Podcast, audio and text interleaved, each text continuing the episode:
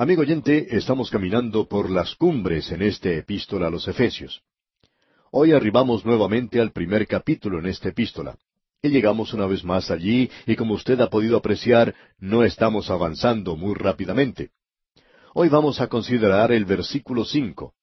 Estamos en el capítulo uno, como dijimos, donde vemos que la iglesia es el cuerpo de Cristo. Dios el Padre planificó la iglesia. Dios el Hijo pagó por la iglesia. Dios el Espíritu Santo protege la iglesia. Nos encontramos ahora en el pasado eterno cuando Dios planificó la iglesia. Yo no estuve allí para presentar algunas sugerencias o para decirle a Él eh, cómo es que yo quería que fueran las cosas, pero Él me está diciendo a mí cómo hizo todo. Ahora yo no quiero ser tosco, pero debo decir lo siguiente. Él me dice a mí, tómalo o déjalo. Así es como lo he hecho. Quizá a ti no te guste, pero esa es la manera en que lo he hecho, y yo soy quien está dirigiendo este universo. Como usted ve, amigo oyente, Dios no ha entregado esto a ningún partido político todavía, y gracias a Dios por eso. Él tampoco lo ha puesto en manos de ningún individuo. Y también le podemos dar las gracias al Señor por eso. Y ciertamente Él no me lo ha entregado a mí. Y debo decirle, amigo oyente, que todos nosotros podemos exclamar Amén por eso y agradecerle a Él que no lo hizo de esa manera. Ahora, en nuestro programa anterior mencionamos que hay tres cosas que Él ha hecho por nosotros aquí en este asunto de la planificación de la iglesia. En primer lugar, hemos visto que Él nos escogió a nosotros. Eso fue algo bastante difícil, creemos, de aceptar. Fue algo difícil para nosotros digerir, y de seguro que la mayoría de nosotros lo hemos considerado, eh, bueno, bastante difícil. El Padre nos escogió en Cristo, y el Padre nos predestinó a ocupar un lugar como hijos suyos. Eso es lo que vamos a considerar hoy. Y luego el Padre nos ha hecho aceptos en el amado. Esas son las tres cosas que Él hizo al planificar la iglesia. En primer lugar, el Padre nos escogió en Cristo. En segundo lugar, nos predestinó a ocupar un lugar como hijos suyos. Y en tercer lugar, nos ha hecho aceptos en el amado. Ahora, en nuestro programa anterior quedamos en este asunto de la elección, cuando Dios nos escogió en Cristo. Y creemos que deberíamos clarificar algo aquí diciendo que los hombres no se pierden porque no hayan sido escogidos. Ellos se pierden porque son pecadores, y así es como ellos quieren que las cosas sigan, y ellos han elegido ese camino. Debemos decir aquí que la libre voluntad del hombre nunca es violada a causa de la selección de Dios. El hombre perdido elige su propia suerte. San Agustín clarificó este punto diciendo que si no hubiera libre voluntad para aceptar la gracia de Dios, ¿cómo podría Dios salvar al mundo? Y si no hubiera una libre voluntad en el hombre, ¿cómo puede el mundo ser juzgado por Dios? Por tanto, encontramos que Dios es quien ha hecho o realizado la elección. Ahora quisiéramos hacer aquí una declaración bastante fuerte y volvemos una vez más a la epístola a los romanos. Usted recordará que hicimos referencia al capítulo nueve de esa epístola.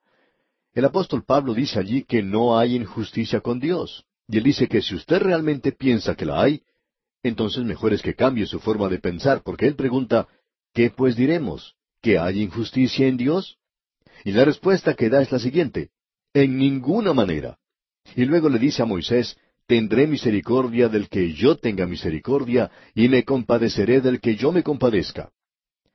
Ahora debemos aclarar algo aquí, y creemos que es algo muy necesario en el día de hoy, ya que tenemos la impresión de que en muchas de estas cruzadas evangelísticas en el presente, a la gente se le pide que pase hacia adelante y que al pasar adelante ellos están haciendo algo.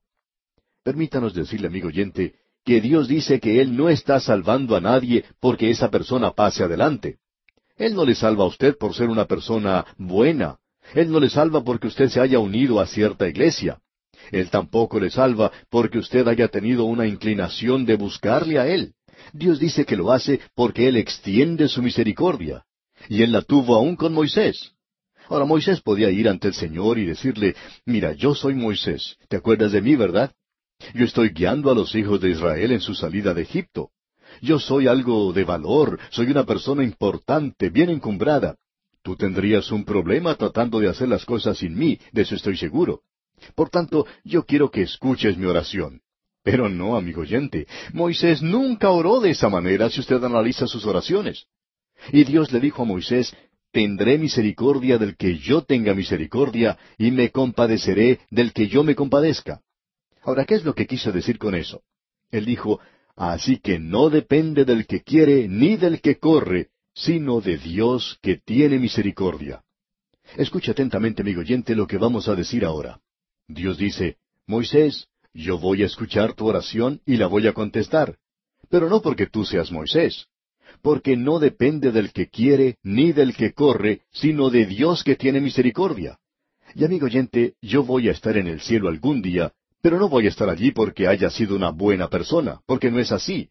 Usted no me conoce a mí de la misma manera en que yo me conozco. Quizás si usted me conociera como yo me conozco, bueno, usted apagaría el radio enseguida. Ah, pero espere un momento. No apague todavía su radio porque si yo le conociera a usted en la forma en que usted se conoce a usted mismo, bueno, quizá yo tampoco hablaría con usted. Así es que mejor es que permanezcamos juntos, ¿no le parece? Porque ambos estamos en la misma barca. Todos somos pecadores perdidos. Y la razón por la cual yo voy al cielo no es porque haya llegado a ser un predicador, no es porque me haya unido a una iglesia, tampoco es porque haya sido bautizado de una o de otra manera. No es por ninguna de esas cosas que usted o yo podemos llegar al cielo, amigo oyente.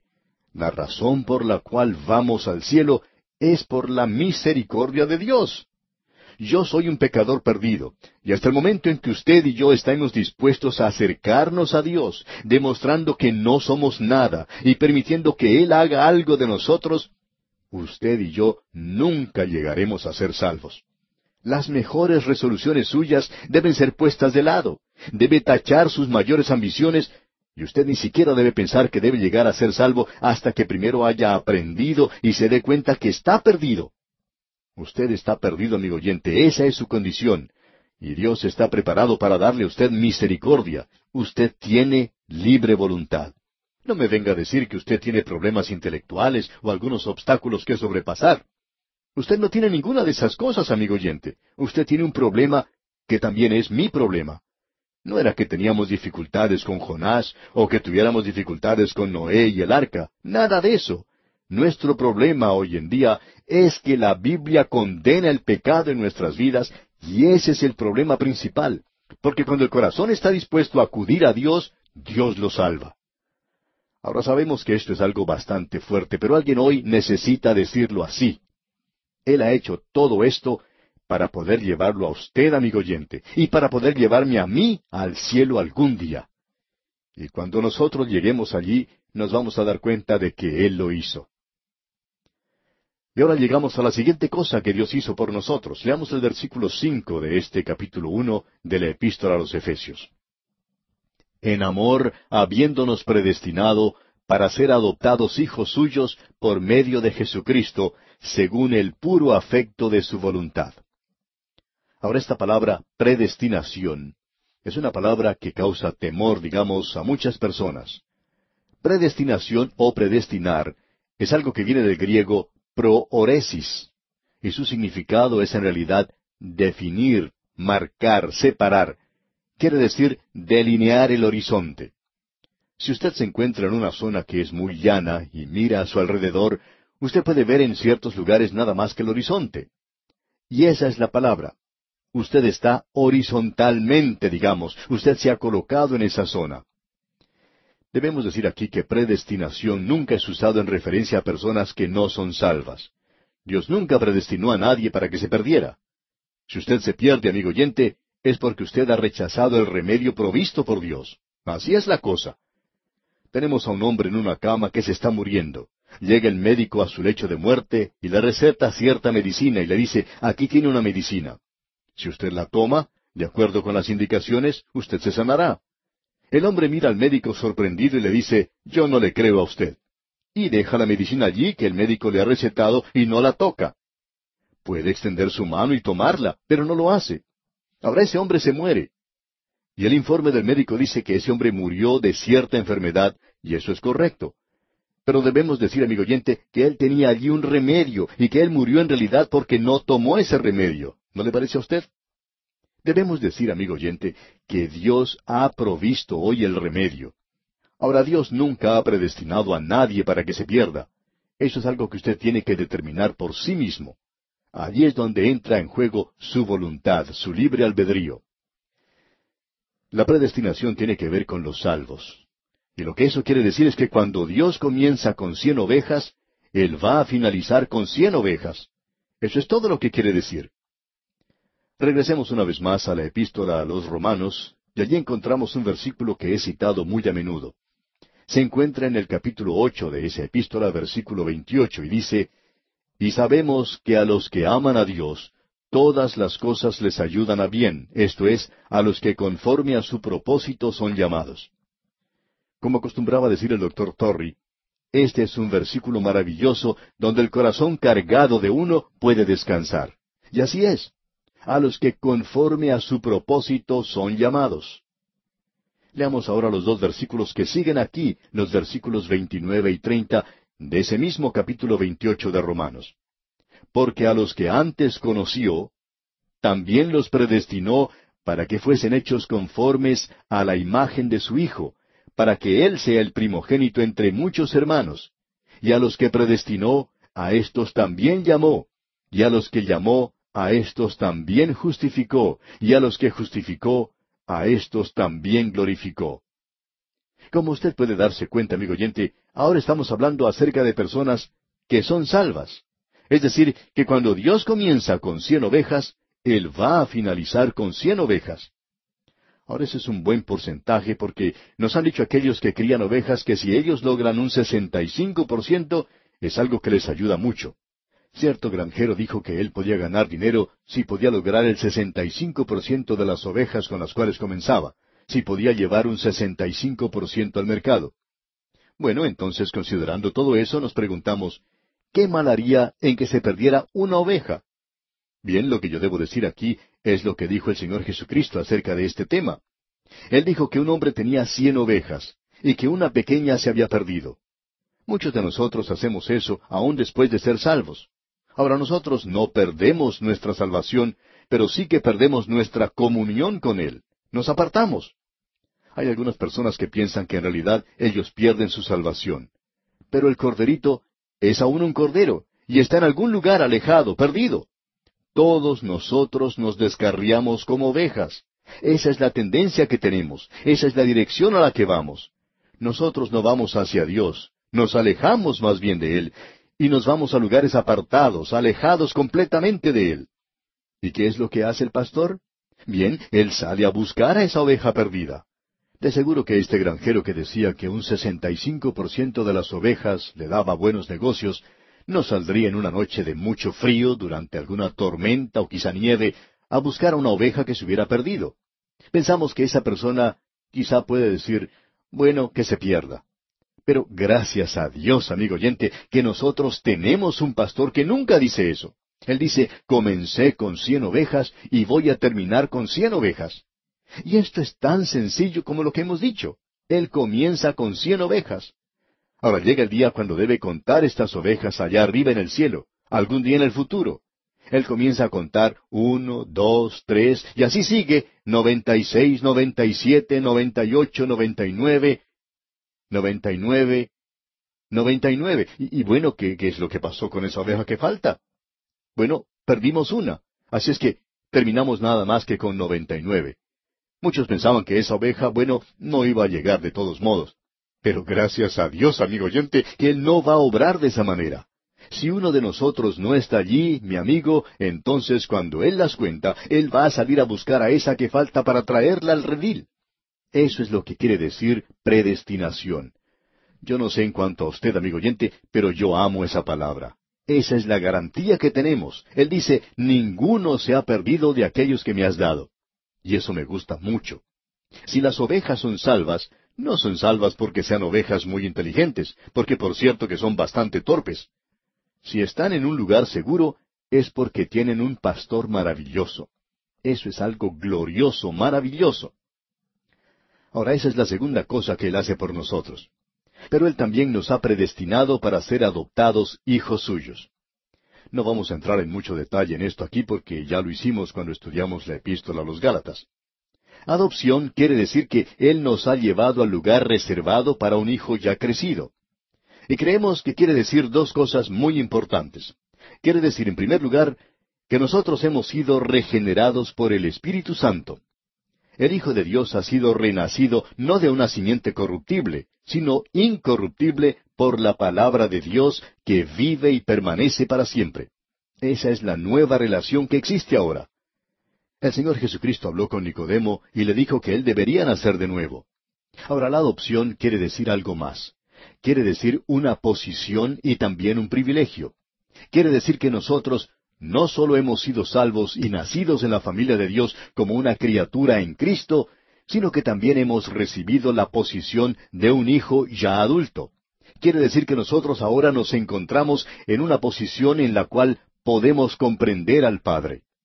Cuando mis hijos eran pequeños, trataban de hablar copiándonos a nosotros, sus padres. A veces decían unas palabras que uno podía comprender, pero la mayoría de ellas, aunque hablaran mucho, eran imposibles de entender. Al principio uno comprende una, dos o quizá tres palabras nada más. Así es que, aunque hablen muchas palabras estos niños, uno encuentra difícil el poder comprender lo que nos están diciendo. Ahora bien, yo tengo un Padre Celestial en el día de hoy, y he sido un niño por mucho tiempo. Pero amigo oyente, Él me ha dicho que me ha colocado ahora en una posición donde yo puedo comprender lo que Él dice. Y el niño muchas veces no comprende lo que nosotros le estamos diciendo. Pero ahora nosotros podemos comprender. ¿Cómo? Bueno, el apóstol Pablo dice allá en su primera epístola a los Corintios capítulo dos versículo doce, y nosotros no hemos recibido el Espíritu del mundo, sino el Espíritu que viene de Dios, para que sepamos lo que Dios nos ha concedido. Y todo esto ha sido por medio del Señor Jesucristo, o en Cristo Jesús. Hay un Dios, un mediador entre Dios y los hombres, Cristo hombre. Y todo esto, amigo oyente, es para la gloria de Dios. Y aquí el apóstol finaliza todo esto cantando esta doxología gloriosa, este maravilloso salmo de alabanza que leemos aquí en el versículo seis del capítulo uno de la epístola a los Efesios que estamos considerando. Dice, para alabanza de la gloria de su gracia, con la cual nos hizo aceptos en el amado. Todo esto es hecho basándose en la gracia. Y vamos a hablar de la gracia cuando lleguemos al capítulo dos de esta epístola, pero está basado en la gracia y el fin es la gloria de Dios. El principio es gracia, concepción es adopción, la recepción es para su gloria, y el amado se refiere a nuestro Señor Jesucristo. Recuerde usted lo que el Señor Jesucristo dijo allá en el Evangelio según San Juan, capítulo 17, versículo 24. Él dijo, Padre, aquellos que me has dado, quiero que donde yo estoy, también ellos estén conmigo para que vean mi gloria que me has dado, porque me has amado desde antes de la fundación del mundo. Dios va al creyente en Cristo y Él acepta al creyente de la misma manera en que acepta a su propio Hijo. Y eso es maravilloso. Esa es la única base por la cual yo podré estar en el cielo. No puedo entrar allí por mis propios méritos. Solo puedo ser aceptado en el amado. Y el Señor Jesucristo dijo allá en el capítulo 17 del Evangelio según San Juan, versículo 23, Yo en ellos y tú en mí, para que sean perfectos en unidad, para que el mundo conozca que tú me enviaste, y que los has amado a ellos como también a mí me has amado. Dios ama al creyente, amigo oyente, de la misma manera en que ama a Cristo, porque el creyente está en Cristo. ¡Qué maravilloso es eso! Esta es la obra triple que es ejecutada aquí por Dios el Padre. El Padre nos escogió en Cristo. El Padre nos predestinó para ser adoptados hijos suyos. El Padre nos hizo aceptos en el amado. Y todo esto es para alabanza de la gloria de su gracia. Él es quien recibe la alabanza. Él es quien hizo todo. ¿Sabe una cosa, amigo oyente? Eso es por su bien y por el mío. Yo no sé en cuanto a usted, amigo oyente, pero yo me voy a gozar en esto, me voy a regocijar, me voy a alegrar y voy a hablar mucho acerca de esto porque vale la pena hacerlo. Tiene mucho más valor que todo ese palabrerío que a veces escuchamos y que se pasa bajo el nombre de religión. Ah, amigo oyente, ¿cómo necesitamos ver la gracia de Dios revelada en Cristo? En nuestro próximo programa, Dios mediante, veremos lo que el Hijo pagó por la Iglesia. En el estudio de hoy, amigo oyente, de esta carta a los Efesios, vamos a considerar que Dios el Hijo pagó por la Iglesia. En primer lugar, tenemos que Él nos redimió por su sangre. Leamos el versículo siete de este primer capítulo de la epístola a los Efesios. En quien tenemos redención por su sangre, el perdón de pecados, según las riquezas de su gracia. Estos versículos que tenemos ante nosotros son como las cumbres de diferentes montañas. Nosotros hemos estado saltando de una cumbre a otra cumbre, y seguimos pensando que vamos a llegar a una cumbre donde finalmente vamos a poder bajar y luego seguir adelante. Pero no es así. Esto que tenemos aquí es tan importante y tan vital para nosotros en el presente. Aquí se nos dice, en quien tenemos redención por su sangre, el perdón de pecados. Esto es muy importante de notar de nuestra parte. Él nos ha redimido por medio de su sangre. En el tiempo viajamos hacia la eternidad. En el pasado, Dios nos escogió, Dios predestinó y Dios nos hizo aceptos en el amado. Y ahora salimos de esa eternidad al tiempo donde el plan de Dios el Padre es colocado en las manos de Cristo, quien se mueve en el espacio y el tiempo para edificar la iglesia.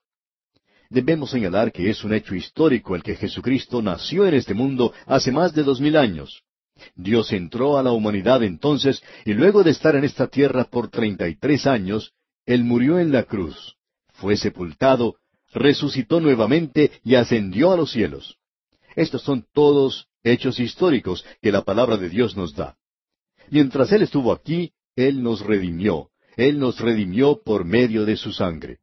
Y eso es algo que no es muy popular en el presente. Lo que más le gusta a la gente es una religión hermosa, una religión que apele a su naturaleza estética.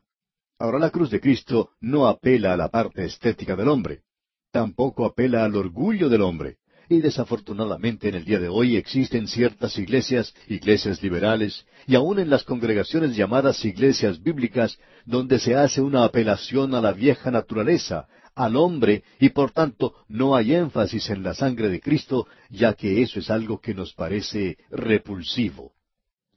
Una dama se acercó en una ocasión a un predicador, y ella era una de esas matronas bien vestidas, que tenía en su mano un par de esos espejuelos que a veces usan las damas para ir al teatro o a la ópera, y no se usan como los anteojos corrientes, sino que tienen un mango para sostenerlos.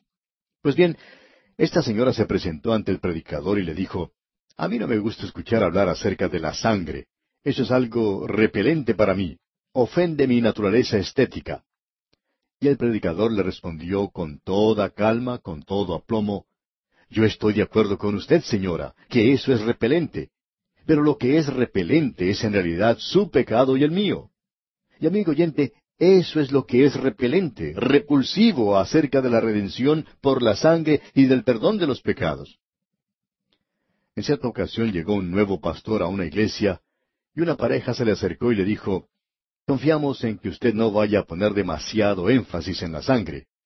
El último pastor que tuvimos siempre hablaba acerca de la sangre y, bueno, esperamos que usted no ponga demasiado énfasis en eso. Él los miró y les dijo, puedo asegurarles que yo no voy a enfatizar eso demasiado. Ellos se pusieron contentos y le agradecieron por eso. Pero él continuó diciendo, esperen un momento. Ustedes no saben que uno en realidad no puede enfatizar eso demasiado. Y él continuó poniendo énfasis en la sangre. Bueno, es que eso es repulsivo para el hombre. Nosotros tenemos redención a través de su sangre. El escritor de la epístola a los Hebreos dice lo siguiente, allá en el capítulo diez de esa epístola, versículos seis al trece. Holocaustos y expiaciones por el pecado no te agradaron. Entonces dije, He aquí que vengo, oh Dios, para hacer tu voluntad, como en el rollo del libro está escrito de mí, diciendo primero, sacrificio y ofrenda y holocaustos y expiaciones por el pecado no quisiste, ni te agradaron, las cuales cosas se ofrecen según la ley, y diciendo luego, He aquí que vengo, oh Dios, para hacer tu voluntad. Quítalo primero para establecer esto último. En esa voluntad somos santificados mediante la ofrenda del cuerpo de Jesucristo hecha una vez para siempre y ciertamente todo sacerdote está día tras día ministrando y ofreciendo muchas veces los mismos sacrificios que nunca pueden quitar los pecados. Pero Cristo, habiendo ofrecido una vez para siempre un solo sacrificio por los pecados, se ha sentado a la diestra de Dios.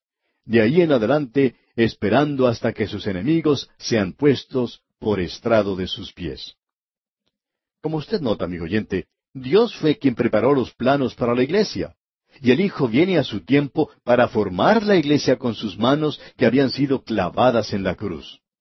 Todo el contexto del Antiguo Testamento señala que la expiación del pecado es por la sangre de un animal, ofrecida en un sacrificio. Pero aun esto, como aquí nos dice el escritor de la epístola a los Hebreos, no podía quitar los pecados. Solo Cristo podía hacer eso. Eso es lo que Pablo dice aquí en nuestro texto de Efesios capítulo uno versículo siete. Leamos una vez más. En quien tenemos redención por su sangre, el perdón de pecados según las riquezas de su gracia. Él es quien es llamado el amado. Dice que nos hizo aceptos en el amado, es decir, en Cristo, en quien tenemos redención. Ahora, la redención es la obra principal de Cristo. En realidad, lo que dice aquí es la redención. En quien tenemos la redención. Eso sería traduciéndolo literalmente. Eso le da una prominencia y una posición al hecho de que ha sido nombrado primero. Se le ha dado una prioridad cumbre. Eso es lo que Cristo hizo por nosotros cuando Él vino a este mundo. Él fue quien lo hizo de esa forma. Él dijo eso. Allá en el Evangelio según San Mateo, capítulo veinte, versículo veintiocho, leemos, Como el Hijo del Hombre no vino para ser servido, sino para servir y para dar su vida en rescate por muchos. Él vino aquí para pagar el precio de su redención y la mía, amigo oyente. Nosotros éramos esclavos del pecado y Él vino a pagar el precio, a liberarnos, a darnos libertad. Hay tres palabras en el Nuevo Testamento que son traducidas al castellano como la palabra redención. Una palabra que es muy importante es la palabra agarazzo. Esa palabra agarazzo significa comprar en el mercado. Así es como se utiliza esta palabra. Y el cuadro que se nos presenta es el siguiente. Aquí tenemos a una ama de casa por la mañana dirigiéndose al mercado. Quiere comprar algunas verduras y carnes para ese día. Encuentra ella lo que está buscando y pone su dinero ante el vendedor y paga el precio que se le ha pedido. Ahora eso le pertenece a ella. Así es que el único pensamiento en esta palabra es el de comprar y llevar. Esa es la palabra que el apóstol Pablo utiliza allá en su primera epístola a los Corintios capítulo seis versículo veinte, donde dice, Porque habéis sido comprados por precio. Glorificad pues a Dios en vuestro cuerpo y en vuestro espíritu, los cuales son de Dios. Él fue y nos compró en el mercado de esclavos. Esa es la palabra, y ese es el significado de esa palabra. Luego existe otra palabra que es la palabra griega exagarzo, el significado de esa palabra es el de comprar y sacar del mercado. El pensamiento aquí es el de comprar algo para el uso propio. Usted se da cuenta que alguien podía ir al mercado y comprar carne y verduras y dirigirse a otro lugar donde escasea esos productos y ponerlos a la venta. Pero esta palabra significa el comprar para ser utilizado por uno. Exagarzo quiere decir comprar y sacar del mercado y no venderlo nunca más. Esto no debe ser puesto a la venta. Ese es el pensamiento de esta palabra. De paso, digamos que encontramos esta palabra allá en la epístola del apóstol Pablo a los Gálatas, capítulo tres, versículo trece, donde dice, Cristo nos redimió de la maldición de la ley, hecho por nosotros maldición, porque escrito está, maldito todo aquel que es colgado en un madero. Eso quiere decir que Cristo no solo nos redimió, sino que Él nos redimió de tal manera que nosotros no podamos ser puestos a la venta otra vez. Él ha pagado el precio y nos ha sacado del mercado. Nunca más seremos puestos a la venta otra vez. Bueno, luego hay otra palabra más. Se nos dice que esta tercera palabra es apolutrosis. Ahora, apolutrosis es una palabra completamente diferente. Esa es la palabra que el apóstol Pablo está utilizando aquí nosotros tenemos redención. Es muy importante que nosotros veamos eso aquí, que nosotros tenemos redención. Y tenemos redención por medio de su sangre. Se nos dice, por ejemplo, allá en el Evangelio según San Lucas capítulo 21 versículo 28, Cuando estas cosas comiencen a suceder, erguíos y levantad vuestras cabezas, porque vuestra redención está cerca. Esa es una palabra maravillosa. Quiere decir no solo que uno va al mercado y que pone su dinero sobre el mostrador, no quiere decir solamente que uno lo saca del mercado para su propio uso y que no lo va a vender nunca más, sino que también significa el ponerlo en libertad, pagar el precio y dejarlo libre. Quiere decir liberarlo cuando se pague el precio. Quiere decir el comprar de la esclavitud para que una persona pueda ser libre. Y esa es la palabra que nosotros encontramos aquí. Ahora, el hombre ha sido vendido bajo el pecado, y él está en la esclavitud del pecado. Todo lo que usted tiene que hacer es mirar a su alrededor. El hombre es algo corrupto, un pecador perdido, y no puede hacer otra cosa sino pecar. Es un esclavo del pecado. Ahora Cristo vino a pagar el precio de su libertad, y eso es lo que el Señor Jesucristo quiso decir cuando dijo, Si el Hijo os libertare, seréis verdaderamente libres. Ahora aquí tenemos algo más que es en realidad maravilloso. Se nos dice que tenemos redención por su sangre. Ese es el precio que Él pagó. El apóstol Pedro habla de esa sangre. Él dice allá en su primera epístola, capítulo uno, versículos dieciocho y diecinueve, dice Pedro, sabiendo que fuisteis rescatados de vuestra vana manera de vivir, la cual recibisteis de vuestros padres, no con cosas corruptibles como oro y plata, sino con la sangre preciosa de Cristo, como de un cordero sin mancha y sin contaminación. La sangre de Cristo tiene mucho más valor que el oro y la plata. Hablando de la sangre, podemos decir que no hay mucha de ella en el cuerpo humano. Por medio de investigaciones sabemos que hay un promedio de unos cinco litros. Es algo limitado. Y cuando falta eso, usted sabe, siempre los precios suben. Pero lo importante aquí es que una gota de la sangre de Cristo puede salvar a todos los pecadores de este mundo si ellos confían en Él. Y nosotros tenemos entonces redención a través de su sangre. Él nos salva por medio de su sangre y dice, sin el derramamiento de sangre no hay remisión de pecados. Ese es un principio que se menciona ya en el Antiguo Testamento y se puede aplicar a toda la raza humana desde Adán hasta el último hombre. Nosotros hemos sido redimidos no por la sangre de bueyes o machos cabríos. Eso no lo puede redimir a usted, amigo oyente, sino por la preciosa sangre de Cristo. En conexión con esto tenemos el perdón de nuestros pecados, de nuestras transgresiones. Nuestro perdón, por tanto, no es un acto de una deidad indulgente que obra sentimentalmente, dejando de lado la justicia, la rectitud y la santidad. El perdón depende del derramamiento de la sangre, depende del pago del castigo por los pecados. Creemos que aquí deberíamos aprender a hacer una diferencia. El perdón humano y el perdón divino no son la misma cosa. El perdón humano siempre está basado en el hecho de que se merece un castigo y que ese castigo ha sido perdonado. Pero permítanos decirle, amigo oyente, que el perdón divino no es así. El perdón divino siempre quiere decir que no hay perdón, aparte de la ejecución de ese castigo. En otras palabras, el perdón humano llega antes de que sea ejecutado el castigo. El perdón divino, por otro lado, hace que se ejecute ese castigo. Y Dios pagó ese castigo. En cierta ocasión un juez dijo, Bueno, si Dios puede perdonar, entonces yo puedo perdonar. Pero amigo oyente, escuche bien, Dios pagó el castigo. ¿Estará ese juez dispuesto a pagar el castigo? No creemos que usted tenga el derecho de sacar a criminales de las filas de la muerte, a menos que usted esté dispuesto a tomar ese lugar, porque el castigo debe ser ejecutado. Y Dios perdona basándose en que ese castigo ya ha sido ejecutado. Ahora, ¿cuándo fue ejecutado? Cuando Cristo derramó su sangre hace más de dos mil años.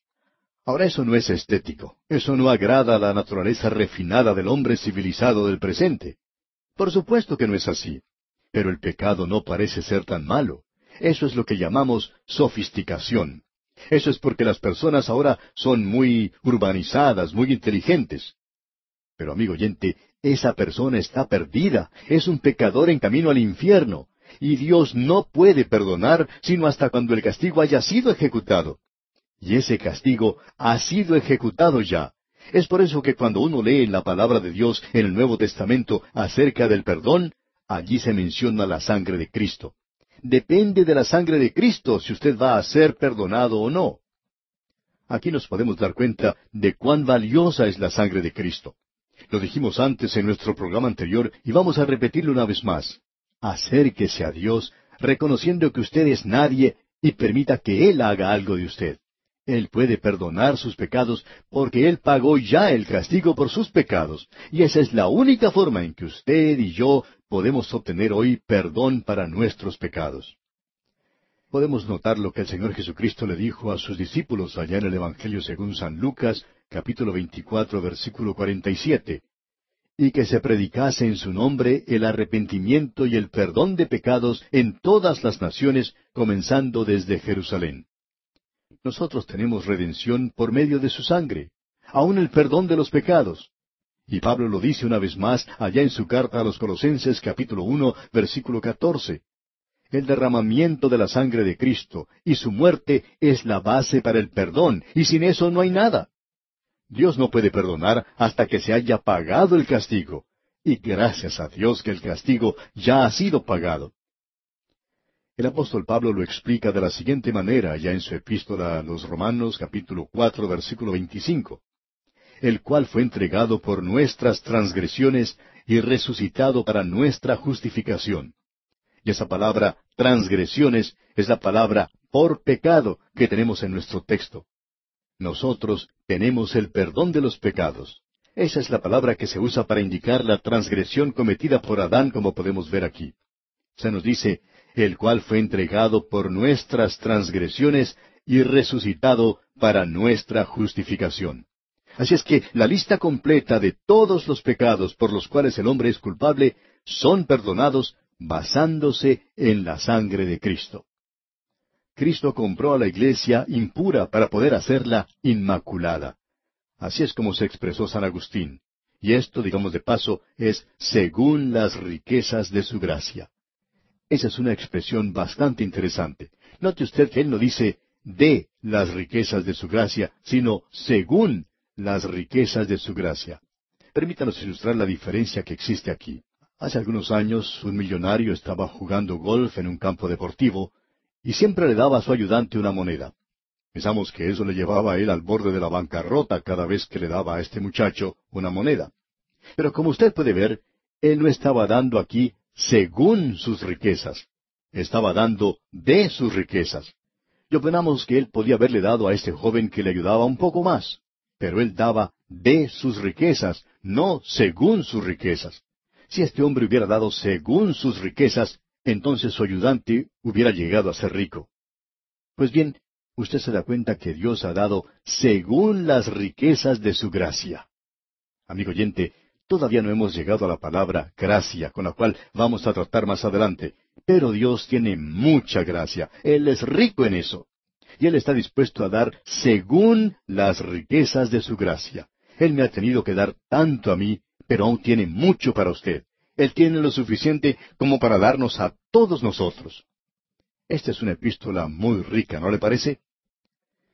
Vamos a dar ahora nuestro próximo paso aquí, leyendo los versículos ocho y nueve de este primer capítulo de la epístola a los Efesios. Que hizo sobreabundar para con nosotros en toda sabiduría e inteligencia, dándonos a conocer el misterio de su voluntad, según su beneplácito, el cual se había propuesto en sí mismo. Él no sólo nos ha redimido por su sangre, sino que Él nos ha revelado el misterio de su voluntad. Y eso es algo muy importante que encontramos en estos dos versículos. Y queremos estudiarlos muy de cerca. No tenemos tiempo para hacerlo en esta oportunidad, de modo que seguirá siendo un misterio hasta nuestro próximo programa.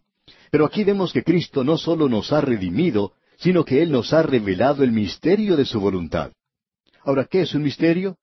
Bueno, un misterio en las Escrituras no es una novela de misterio. No es algo en lo cual uno se pregunta, ¿quién habrá cometido el crimen? Y después de todo nos damos cuenta que era el mayordomo el que lo hizo o algo por el estilo. Pero es algo completamente diferente. Bueno, veremos esto en nuestro próximo programa porque creemos que es algo realmente maravilloso. Y aquí nos detenemos porque nuestro tiempo ha llegado a su fin por este día. Pero retornaremos en nuestro próximo programa en la continuación de este profundo como interesante estudio de la carta del apóstol Pablo a los Efesios. En este día, amigo oyente, regresamos a este maravilloso primer capítulo de la epístola a los Efesios. Este es el capítulo que muestra a la iglesia como el cuerpo de Cristo. Dios el Padre planificó la iglesia, y ahora nos encontramos en una sección donde vemos que Dios el Hijo ha pagado por la iglesia. Lo primero que notamos aquí es que hemos sido redimidos por su sangre. Tenemos redención. Vimos en nuestro programa anterior que esta palabra redención era una palabra tremenda, maravillosa. Quiere decir que Él pagó un precio para poder salvarnos. Que nosotros éramos vendidos bajo el pecado, éramos esclavos del pecado, y Él pagó un precio y nosotros tenemos ahora perdón debido al precio que Él pagó. Y el perdón de Dios es diferente al perdón que otorga el hombre. El hombre puede perdonar hoy a otra persona de alguna deuda que aún no ha sido pagada, pero que debería haber sido pagada. Pero el perdón de Dios se basa en el hecho de que Él perdona porque la deuda del pecado ya ha sido pagada, ya ha sido cubierta. El precio ha sido pagado. Cristo, por medio de su sangre, ha comprado nuestra redención. Hemos visto que esta es una redención gloriosa, Quiere decir que Él fue al mercado donde nosotros éramos vendidos como esclavos del pecado y que Él nos compró. Él nos adquirió a todos nosotros. Luego tenemos otra palabra que es utilizada aquí, y esta es ex agarazzo, que quiere decir que Él nos sacó de este lugar, es decir, que Él nos va a usar para sí mismo. Es algo personal, establece una relación personal. Tenemos luego otra palabra maravillosa, y esa palabra es lutro Y eso quiere decir que Él fue al mercado y que nos compró para darnos libertad. Recordamos las palabras del Señor Jesucristo, si el Hijo os libertare, seréis verdaderamente libres. Ahora alguien quizá nos diga, bueno, eso va en contra de ese himno que cantamos, mi vida di por ti, que has dado tú por mí. Y estamos de acuerdo con la persona que diga esto porque la palabra redención utilizada aquí quiere decir que Él nunca nos pidió algo. Eso es lo glorioso acerca de esa palabra gracia. Cuando Dios le salva a usted, amigo oyente, por gracia, no lo coloca a usted en una situación en que le debe algo a Él. Ahora alguien quizá puede decir también, pero ¿acaso no se supone que nosotros debemos servirle a Él? Así es, amigo oyente, pero eso está basado en otra cosa, y en una relación. Y usted pregunta, ¿y cuál es esa relación? La relación que existe ahora es una relación de amor. El Señor Jesucristo dijo, si me amáis, guardad mis mandamientos. Él no dijo, porque yo estoy muriendo por ti, tú debes guardar mis mandamientos. Él dijo, si me amas. Y hoy, amigo oyente, si usted le ama a Él, Él quiere que usted le sirva. Y si usted quiere decir en el día de hoy, yo no lo amo a Él, entonces debemos decirle que se olvide de ese asunto de servicio, de servirle a Él. Escuchamos hablar tanto acerca del comprometernos con Cristo en el presente. Amigo oyente, usted y yo tenemos muy poco que comprometer con el Señor. Pero si respondemos en amor hacia Él, eso cambia las cosas completamente. Porque le amamos. Nosotros le amamos a Él porque Él nos amó primero. En los días cuando todavía había mercado de esclavos en los Estados Unidos, cierta joven fue puesta a la venta. Entre los que estaban tratando de comprar esclavos, se encontraba un hombre que era muy cruel, muy brutal, quien comenzó a hacer ofertas para comprar a esta esclava. Y cada vez que este hombre hacía una oferta por la esclava, esta joven lo miraba con un gesto de temor que se podía notar en su rostro. Allí también se encontraba presente otro hombre que era el dueño de una hacienda y quien también tenía esclavos, pero él era un patrón bueno para con ellos. Y este hombre se dio cuenta de lo que estaba ocurriendo, así es que él también se puso a hacer sus ofertas y finalmente logró comprar la esclava. Al comprar a la muchacha, él fue y pagó el precio establecido y comenzó a alejarse del lugar. Ella comenzó a seguirle y él se dio vuelta y le preguntó, ¿Qué es lo que estás haciendo? ¿A dónde vas? Y ella le contestó, Pues usted me ha comprado. A lo que él le contestó, Tú estás equivocada. Yo no te compré porque necesitaba una esclava. No te necesito y no quiero tener más. Te he comprado para darte la libertad. Ella se quedó allí mirándolo muy sorprendida. Luego, de pronto, se arrodilló ante él y le dijo, Yo le serviré para siempre. Amigo oyente, esa es la base, ese es el fundamento en el cual el Señor Jesucristo quiere que usted le sirva a Él. Usted tiene que estar dispuesto a acercarse a Él y a aceptarle como su Salvador. Él le amó a usted tanto que se entregó a sí mismo por usted. Pero Él tuvo que pagar un precio por usted, y Él pagó ese precio, su propia sangre. Así es como tenemos el perdón de los pecados. Ahora alguien quizá diga, pero yo no le amo a Él. Bien, amigo oyente, entonces Él no le está pidiendo a usted que le sirva. Pero si usted le ama, Él quiere que usted le sirva. Y eso es todo en realidad en lo que se refiere a este asunto de la redención. Nosotros tenemos perdón, y eso es según las abundantes riquezas de su gracia. Llegamos ahora a la segunda cosa que es en realidad maravillosa, y es que Él reveló el misterio de su voluntad. Leemos en los versículos ocho al diez de este primer capítulo de la epístola a los Efesios lo siguiente que hizo sobreabundar para con nosotros en toda sabiduría e inteligencia, dándonos a conocer el misterio de su voluntad según su beneplácito, el cual se había propuesto en sí mismo, de reunir todas las cosas en Cristo, en la dispensación del cumplimiento de los tiempos, así las que están en los cielos como las que están en la tierra. Este es un pasaje de las Sagradas Escrituras maravilloso de veras. Eso quiere decir que Él también nos ha revelado el misterio de su voluntad. Ahora, ¿qué es eso? Bueno, para comenzar debemos hacernos otra pregunta. ¿Qué es lo que quiere decir cuando dice misterio? Indicamos en nuestro programa anterior, cuando miramos esta palabra, que no estábamos hablando de una novela de misterio. Esto no es algo parecido a lo que uno puede encontrar en cualquier negocio cuando va a comprar libros. No es algo que ha sido escrito por Agatha Christie o autores así por el estilo. Un misterio en las Sagradas Escrituras quiere decir que Dios está revelando algo que hasta ese momento Él no ha revelado. No solo eso, sino que tiene un significado doble. No puede ser descubierto por medios humanos porque es una revelación de Dios. Y luego es revelado en el tiempo apropiado y no es ocultado también se revela lo suficiente como para establecer el hecho sin que se hagan conocer todos los detalles. Debemos decir aquí que hay muchos misterios en el Nuevo Testamento y nosotros hemos detectado por lo menos once de ellos que se mencionan. Quisiera aquí hacerle una pregunta, amigo oyente.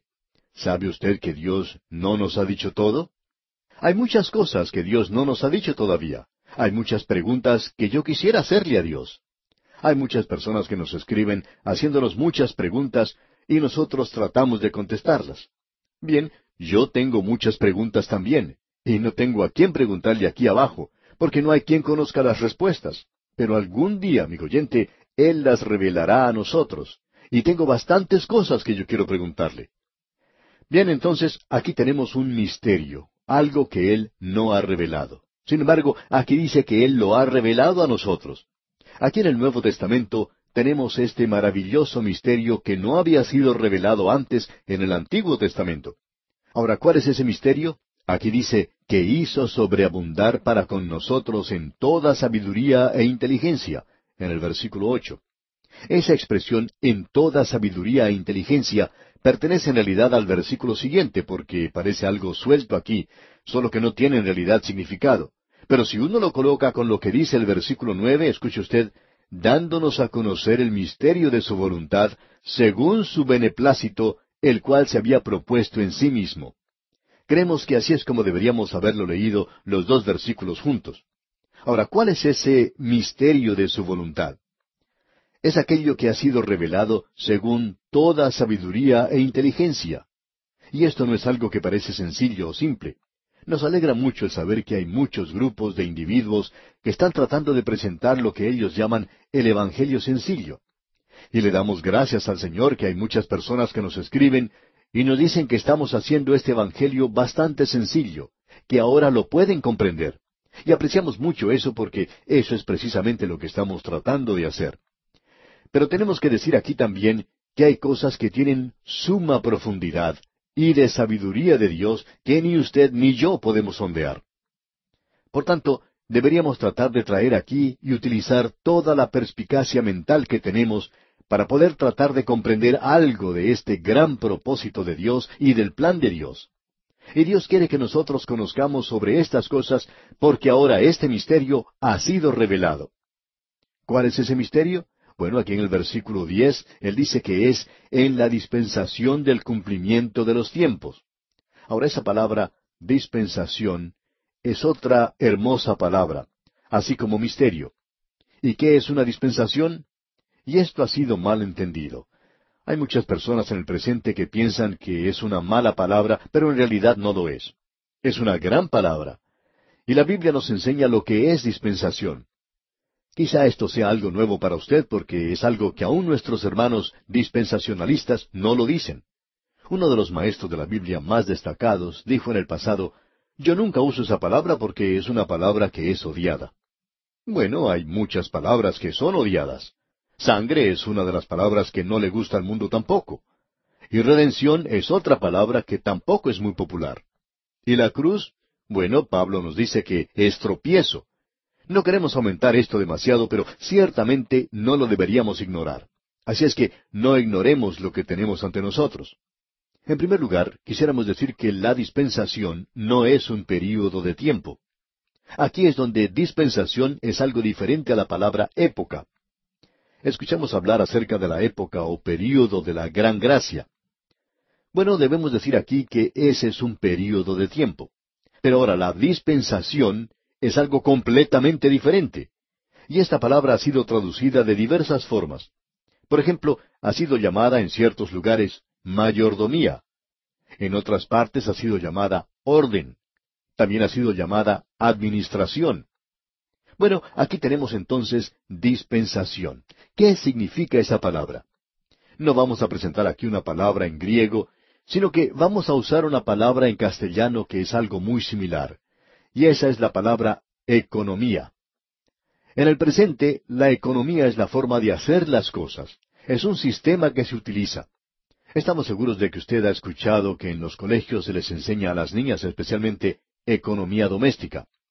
Bueno, ¿qué es la economía doméstica?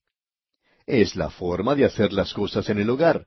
Es decir, que uno planea, por ejemplo, las comidas que va a tener hoy, las que tendrá en la cena del día de mañana y lo que va a hacer más adelante.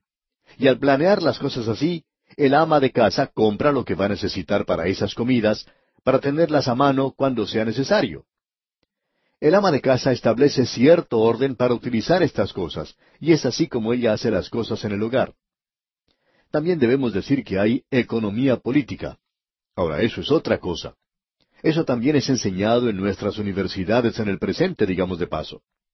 Hay muchos jóvenes que entran a ese campo de estudios, y desafortunadamente allí es donde encontramos a los elementos radicales, ya que a ellos les agrada mucho entrar a este campo de la economía política.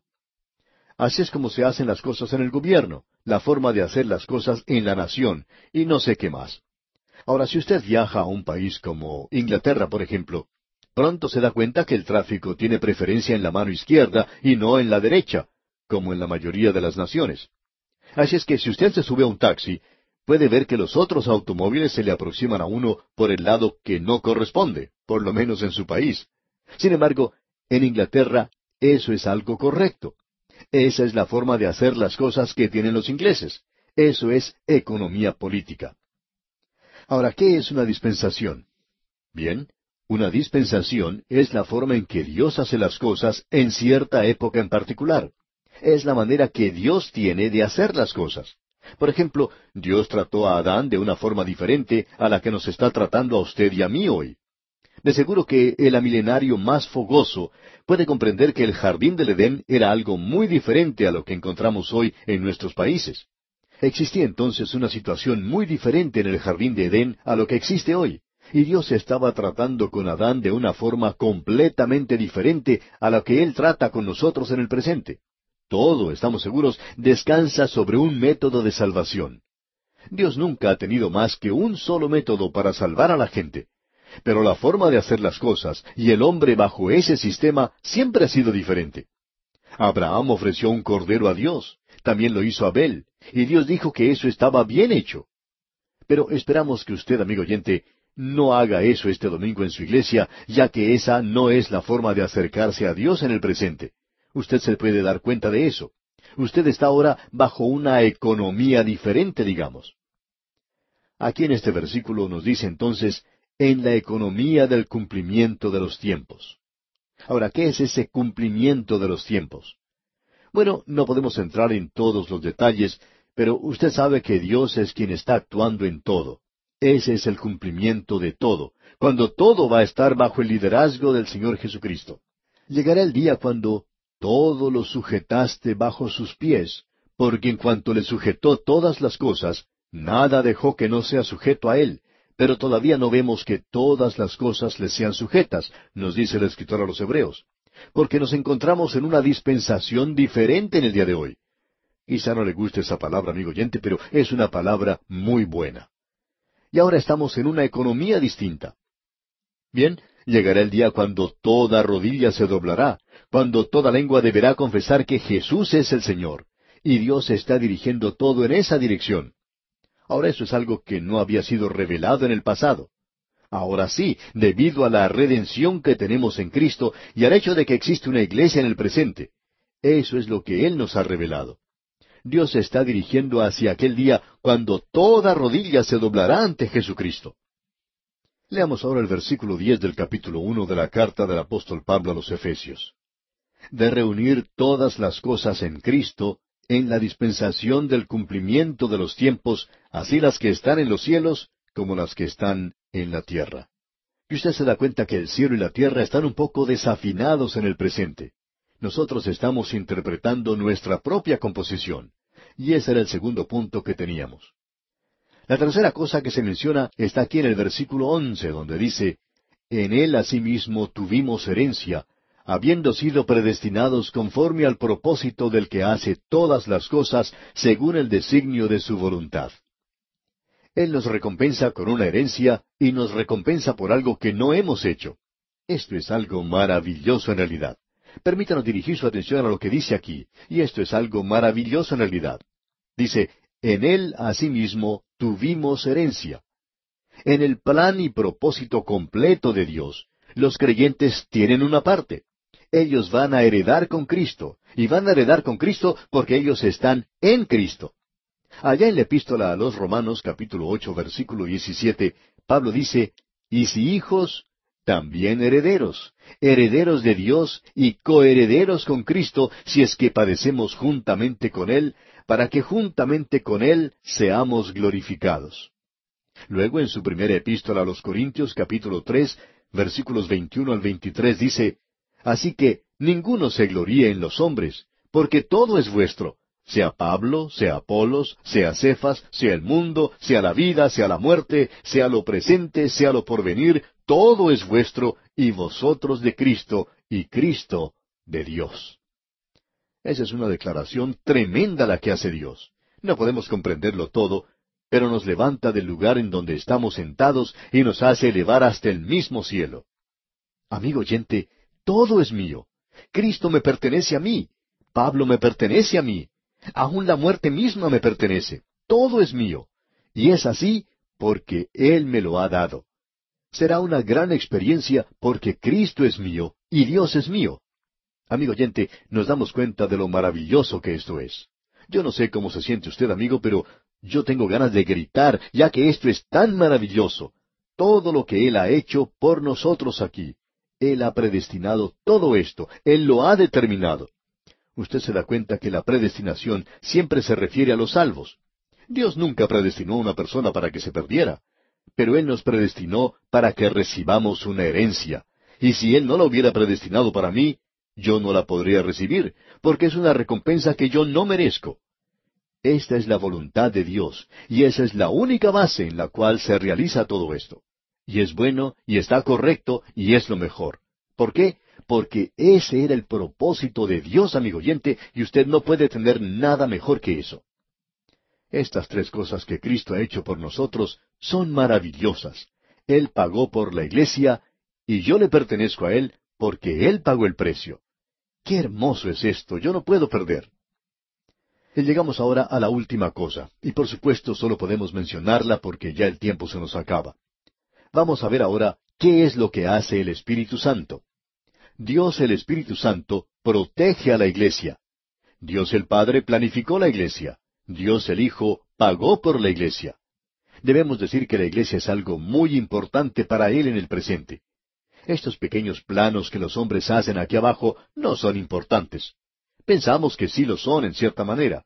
Los hombres corren de un lado para otro con planes para este mundo en el presente y ellos ni siquiera van a estar aquí dentro de cien años. Esta multitud de hoy habrá desaparecido, pero los grandes planes de Dios serán llevados a cabo.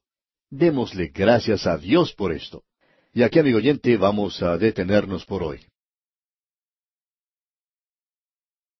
Regresamos hoy, amigo oyente, a la epístola a los Efesios, y en nuestro programa anterior no finalizamos con la obra del Señor Jesucristo, quien pagó el precio por la iglesia. Dios el Padre había planificado la iglesia, y Dios el Hijo pagó por la iglesia. Vamos a ver hoy que Dios, el Espíritu Santo, protege la iglesia. Quisiéramos que usted preste atención a lo que dice aquí el versículo 12 de este primer capítulo de la epístola a los Efesios. Es una de esas doxologías maravillosas, gloriosas. Cada vez que el apóstol Pablo finaliza diciéndonos algo acerca de una de las personas de la Trinidad, él se detiene y canta una doxología y luego continúa hablando de la otra persona. Y aquí, habiéndonos hablado acerca de la obra del Hijo, que Él nos redimió por medio de su sangre, que Él reveló el misterio de su voluntad y que Él recompensa a los suyos con una herencia, nos dice entonces en el versículo doce de este capítulo uno, a fin de que seamos para alabanza de su gloria, nosotros los que primeramente esperábamos en Cristo. Eso es algo maravilloso. El creyente es para la alabanza de su gloria. Amigo oyente, Dios no existe para satisfacer los caprichos y deseos del creyente, pero el creyente existe para la gloria de Dios. Y cuando el creyente se encuentra en el centro de la voluntad de Dios, él está viviendo una vida completa, llena de satisfacción y gozo.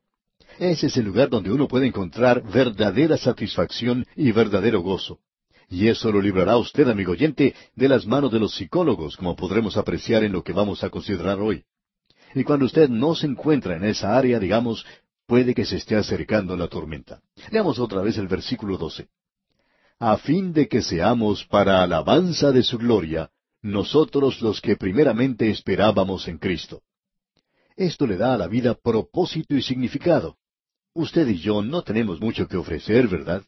Pero vamos a hacer para la alabanza de su gloria. Dios podrá decir en la eternidad sin fin, señalándolo a usted y señalándome a mí, ellos no valían mucho, pero yo los amé y los salvé. Y eso es lo que le da valor, dignidad, propósito, gozo y gloria a todo esto. Existimos hoy para la alabanza de su gloria, y eso es suficiente. Esta doxología que tenemos ante nosotros mira hacia el futuro, hacia la venida de Cristo, y esta es la segunda que hemos tenido. Llegaremos a la tercera dentro de unos instantes, pero llegamos ahora a la obra del Espíritu Santo. Y el Espíritu Santo es quien nos regenera, como veremos al leer el versículo 13. Luego veremos que el Espíritu Santo nos sella. El Espíritu Santo es las arras del Espíritu. El Espíritu Santo nos regenera. El Espíritu Santo es un refugio para nosotros. El Espíritu Santo le da realidad a esta vida nuestra. Nosotros tenemos regeneración y un refugio y realidad en la obra del Espíritu Santo. Leamos lo que dice el versículo 13 para ver todo esto. En él también vosotros, habiendo oído la palabra de verdad, el Evangelio de vuestra salvación, y habiendo creído en él, fuisteis sellados con el Espíritu Santo de la promesa. Creemos que esta sección en la cual nos encontramos es sin lugar a dudas una de las más maravillosas que podemos leer. En él también vosotros, habiendo oído la palabra de verdad. Ahora, ¿de qué está hablando el apóstol Pablo aquí? Bueno, alguien puede decir, él no menciona aquí la regeneración. Él está mencionando la regeneración aquí, pero lo estaba haciendo de una forma maravillosa, porque estamos pasando de la obra de Dios por nosotros, que es objetiva, esa fue la obra de Dios la que planeó la iglesia. La obra del Señor Jesucristo se llevó a cabo en la redención de la iglesia y pagando por ella. Estamos pues pasando de esa obra de Dios por nosotros a la obra del Espíritu Santo, que es la de proteger a la iglesia, y esto es diferente. Usted se da cuenta que la obra de Dios por nosotros es objetiva, y la obra de Dios en el Padre y el Hijo fue realizada por el Padre y el Hijo. Pero ahora la obra del Espíritu Santo es en nosotros, y eso es subjetivo. En esta obra de regeneración y de renovación, el Espíritu Santo motiva al pecador a oír y creer en su corazón. Eso es lo que lo hace un hijo de Dios, como nos podemos dar cuenta. Ahora, ¿cómo llega uno a ser un hijo de Dios? Bien, el Señor Jesucristo dijo, tendrás que renacer. ¿Y cómo puedo renacer? Mas a todos los que le recibieron, a los que creen en su nombre, les dio potestad de ser hechos hijos de Dios aun a aquellos que no hacen nada más que creer en su nombre. Pero aquí en Efesios se nos dice, en él también vosotros, habiendo oído la palabra de verdad. Ahora, habiendo oído, aquí, no quiere decir simplemente el escuchar el sonido de las palabras, sino el de escuchar con entendimiento, digamos de paso. Eso lo tenemos allá en la primera epístola a los Corintios.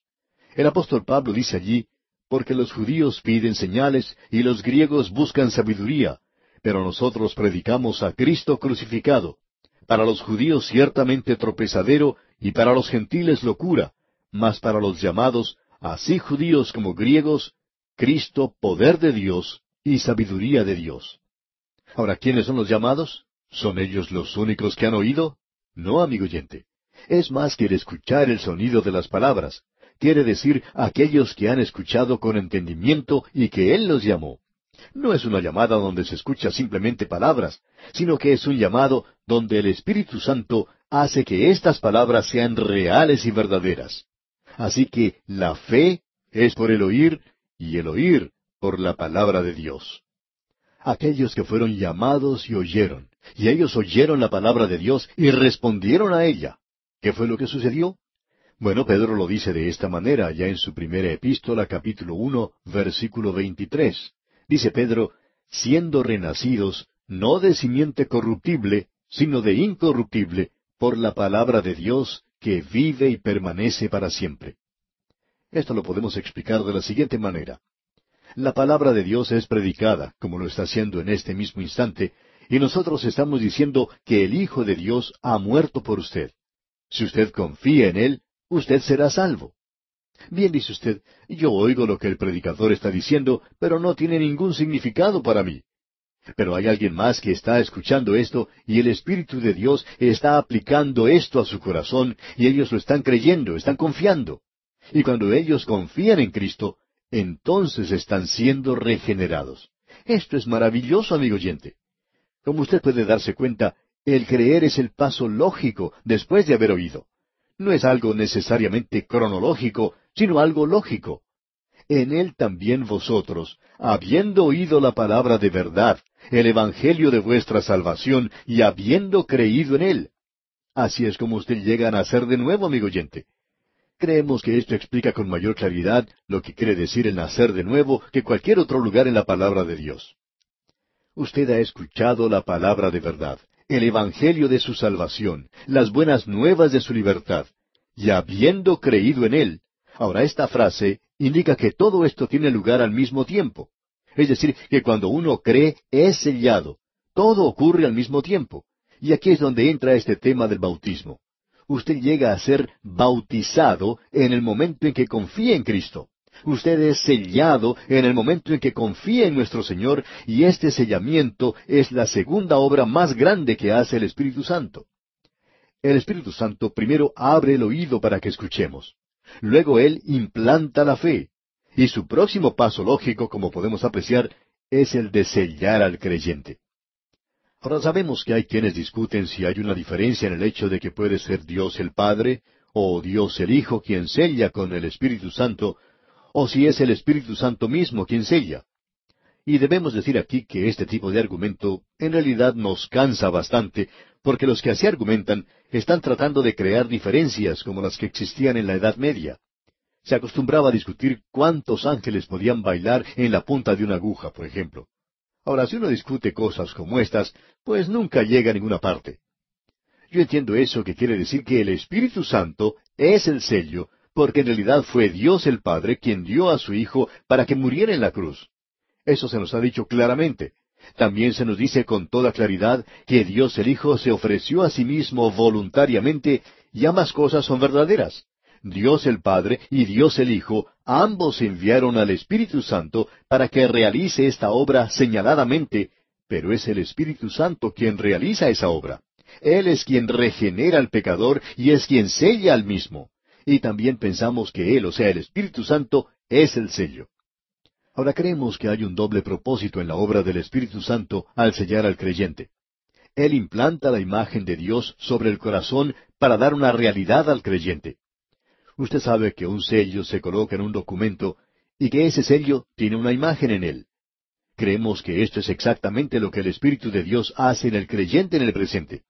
Creemos que eso es lo que indica el apóstol Juan allá en el capítulo tres del Evangelio de su nombre, versículo treinta y tres, cuando dice El que recibe su testimonio, éste atestigua que Dios es veraz.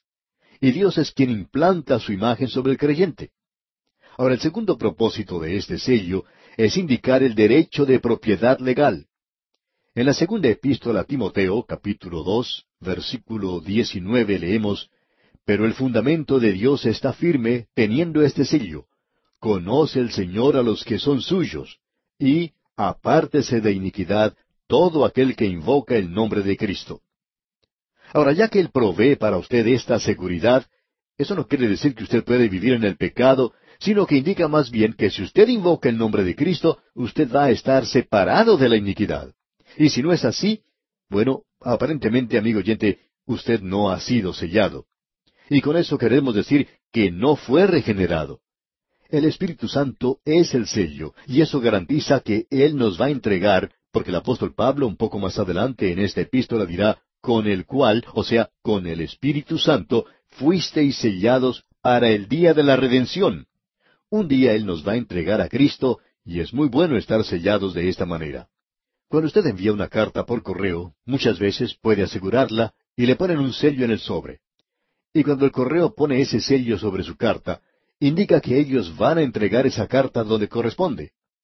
Ese sello garantiza la entrega de la carta. ¿Y cuál es el propósito de todo esto?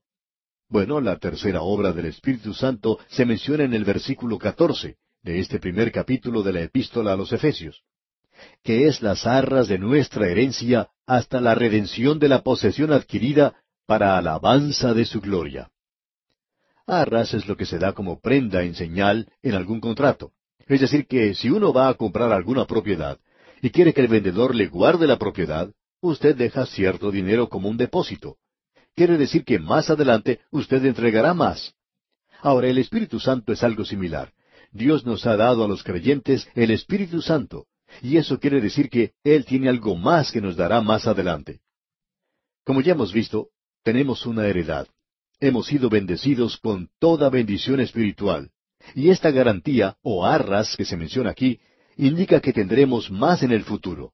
Y todo esto es para la alabanza de su gloria. Y aquí encontramos la tercera doxología en este capítulo. Es interesante notar que cuando el apóstol Pablo considera la obra de la Trinidad por nosotros, él tiene una gran doxología que presentar, una doxología de alabanza a Dios. Y no solo eso, ahora tenemos la oración de Pablo, porque nos damos cuenta que aquí no solo nos regenera el Espíritu Santo, no solo el Espíritu Santo se convierte en nuestro refugio, sino que el Espíritu Santo nos da una realidad. Y entonces Pablo ahora se siente con deseos de orar. Así es que él ora a favor de los creyentes en Éfeso. Y usted puede notar las cosas por las cuales él ora. Es muy importante que recordemos esto en oración. En los versículos quince y dieciséis tenemos esta oración. Leamos. Por esta causa también yo, habiendo oído de vuestra fe en el Señor Jesús y de vuestro amor para con todos los santos, no ceso de dar gracias por vosotros, haciendo memoria de vosotros en mis oraciones. Notemos lo que nos ha dicho en este versículo quince una vez más. Por esta causa también yo, habiendo oído de vuestra fe en el Señor Jesús y de vuestro amor para con todos los santos, esta iglesia se destacaba por su fe y por su amor. Vuestro amor para con todos los santos, dice aquí. Este amor no era un lema nada más, no era algo que se colocaba en las ventanas de la casa o de la iglesia, era algo verdaderamente real. Los creyentes se amaban unos a otros, y esa era la iglesia en su apogeo. La iglesia de Éfeso, en el libro de Apocalipsis, en el capítulo dos, representa a la iglesia en la situación ideal. Nos referimos a la iglesia primitiva, y esa es la iglesia de Éfeso. y sus miembros se destacaban por su fe en el Señor Jesucristo y por su amor para con todos los santos. Permítanos decirle, amigo oyente, que esta era una iglesia muy hermosa, y cuando el apóstol Pablo escucha esto, él dice en el versículo 16, No ceso de dar gracias por vosotros, haciendo memoria de vosotros en mis oraciones. Y usted puede notar que esta es una oración de acción de gracias. En el día de hoy, lo que nos impulsa a orar por otras personas son las dificultades, las enfermedades, los problemas, una crisis y cosas por el estilo. Eso es lo que nos mueve a orar. En cierta ocasión, un grupo de creyentes se acercó a su pastor y le pidieron que orara por una iglesia en la ciudad debido a los grandes problemas que estaban ocurriendo dentro de esa iglesia. No se veía amor en los creyentes y solo existía la chismografía. El estudio bíblico ya no tenía una prioridad y algunos estaban verdaderamente preocupados. Entonces, este grupo de creyentes que se daba cuenta del problema solicitaron que oraran por esa iglesia. Y así todos oraron por ellos. O sea que eso les dio motivo para orar. ¿Y cuántas veces no ocurre así con todos nosotros? Pero en el caso del apóstol Pablo, lo que le daba motivo para orar a él no era sólo esta clase de problemas, sino que algo bueno también provocaba en él una oración. Cuando usted, amigo oyente, escucha decir algo bueno acerca de un hijo de Dios, de cómo Dios está bendiciendo a algún predicador o algún otro hijo de Dios, ¿se pone usted de rodillas y le dice a Dios, Oh Dios, yo te doy gracias por este hermano y por la manera en que tú lo estás usando. O cuando usted se entera de alguna iglesia bíblica donde se está predicando la palabra de Dios, ¿se pone usted de rodillas y le da gracias a Dios por eso? Amigo oyente, nosotros estamos presentando ante Dios lo que parece más bien una lista de mercado. Le decimos a Él que queremos esto, eso, aquello, y que queremos lo demás. Señor, ¿quieres tú hacer esto y aquello por mí? Dios no es ningún mandadero, amigo oyente. ¿Por qué no le da las gracias a Él a veces? Tenga alguna reunión de acción de gracias algún día. Cierto predicador dijo en una ocasión que la reunión de oración en su iglesia se estaba volviendo un poco monótona. Era tan pequeña que trataron de hacer algo nuevo. Y ellos decidieron en la reunión de oración de la semana que no presentarían nada sino alabanzas a Dios y le darían las gracias. Y dijo, tuvimos unas oraciones muy breves pero tuvimos una reunión de oración muy buena esa noche. Nadie le pidió nada a Dios. Simplemente se le dio gracias a Él por todo lo que había hecho. Creemos que Dios apreciaría que todos nosotros le demos gracias a Él de una forma regular, no simplemente una vez al año, sino que lo podamos hacer mucho más a menudo, con mucha más frecuencia. Y el apóstol Pablo dice que cuando él escuchó las buenas noticias y las cosas maravillosas acerca de la iglesia en Éfeso, él decía, no ceso de dar gracias por vosotros. Simplemente me acerqué a Dios y le dije, Señor, gracias por la iglesia de Éfeso. ¿Se ha acercado usted, amigo oyente, alguna vez a Dios y le ha dicho, Señor, gracias por fulano de tal, esa persona significa tanto para mí, gracias Señor por él?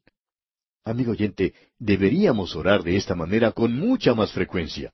Y el apóstol Pablo dice, haciendo memoria de vosotros en mis oraciones. Ahora, ¿para qué va a orar Pablo? Pablo hizo algunos pedidos, como podemos ver en el versículo 17. Para que el Dios de nuestro Señor Jesucristo, el Padre de Gloria, os dé espíritu de sabiduría y de revelación en el conocimiento de Él y no vamos a poder seguir más adelante hoy, pero usted se habrá dado cuenta que el apóstol Pablo no oró para que ellos recibieran más dinero o para que pudieran pagar sus deudas. Sin embargo, opinamos que él pudo haber orado por eso. No hay nada malo con eso. Pero él oró por algo aquí que no estamos seguros de que lo estamos presentando en nuestras oraciones hoy. Y una vez más, el versículo 17 dice, para que el Dios de nuestro Señor Jesucristo, el Padre de Gloria, os dé espíritu de sabiduría y de revelación en el conocimiento de Él. ¿Estamos nosotros, amigo oyente, orando por eso en el día de hoy? Hay muchas personas que oran por nuestra salud y le damos gracias a Dios por ello. Lo hacemos incontables veces. Y es maravilloso. Pero cuánto nos agradaría que alguna vez alguien orara, Señor, da un poco más de entendimiento de la palabra de Dios a nuestro hermano. Él parece ser tan ignorante de tu palabra. Apreciaríamos que usted, amigo oyente, orara esta oración alguna vez. Se lo agradeceríamos de todo corazón. Y bien, aquí nos detenemos por hoy. Confiamos, Dios mediante, continuar este estudio de la carta del apóstol Pablo a los Efesios en nuestro próximo programa. Le sugerimos, mientras tanto, amigo oyente, leer los siguientes versículos de este primer capítulo para estar así preparados y sacar el mayor provecho posible de este estudio bíblico. Amigo oyente, regresamos hoy a la oración del apóstol Pablo mencionada aquí en este epístola a los Efesios. Usted puede notar que en nuestro programa anterior enfatizamos que lo que era bueno motivaba a Pablo a orar. Y a propósito, ¿no es verdad que nosotros no pensamos en realidad de Pablo como que fuera una persona muy destacada, como un ejemplo de hombre de oración, verdad? Nosotros pensamos de él más bien como misionero, y ciertamente le colocamos en el primer lugar de cualquier lista relacionada con esta actividad. Cuando queremos un ejemplo de un gran apóstol, no podemos encontrar a uno mejor que Pablo. Y cuando usted quiere uno de los grandes predicadores de la Iglesia, es una realidad que usted no podría preparar una lista con los diez mejores predicadores de la Iglesia sin colocar a Pablo en el lugar número uno. Él era uno de los mejores maestros. El Señor Jesucristo es el mejor de todos, por supuesto. De él se dijo, jamás hombre alguno ha hablado como este hombre. Y el apóstol Pablo ciertamente continuaba esa tradición. Él también es un ejemplo de un buen pastor, digamos de paso, como lo vemos a él en Éfeso, según el relato del doctor Lucas, llorando con los creyentes de ese lugar y cómo le amaban ellos a él. Siempre juzgamos a una iglesia según la forma en que ellos aman a su pastor, y en especial a los ex pastores. Eso le dice algo a uno acerca de las personas de esa iglesia en especial si ese hombre se había mantenido firme por la palabra de Dios. En el día de hoy necesitamos aprender a juzgar a la gente por su actitud, principalmente hacia la palabra de Dios, y no según el tamaño de la Biblia que ellos lleven debajo del brazo. Cuando usted piensa en cualquier persona destacada en cualquier campo de servicio en la iglesia primitiva, el apóstol Pablo debe ocupar uno de los primeros lugares. Pero, ¿qué diremos acerca de uno de los más grandes hombres de oración? ¿Colocaría usted a Pablo en una lista como esa? Bueno, Moisés fue un gran intercesor en la cima del monte, y él se destacó como un gran hombre de oración, y nosotros pensamos de él de esa manera.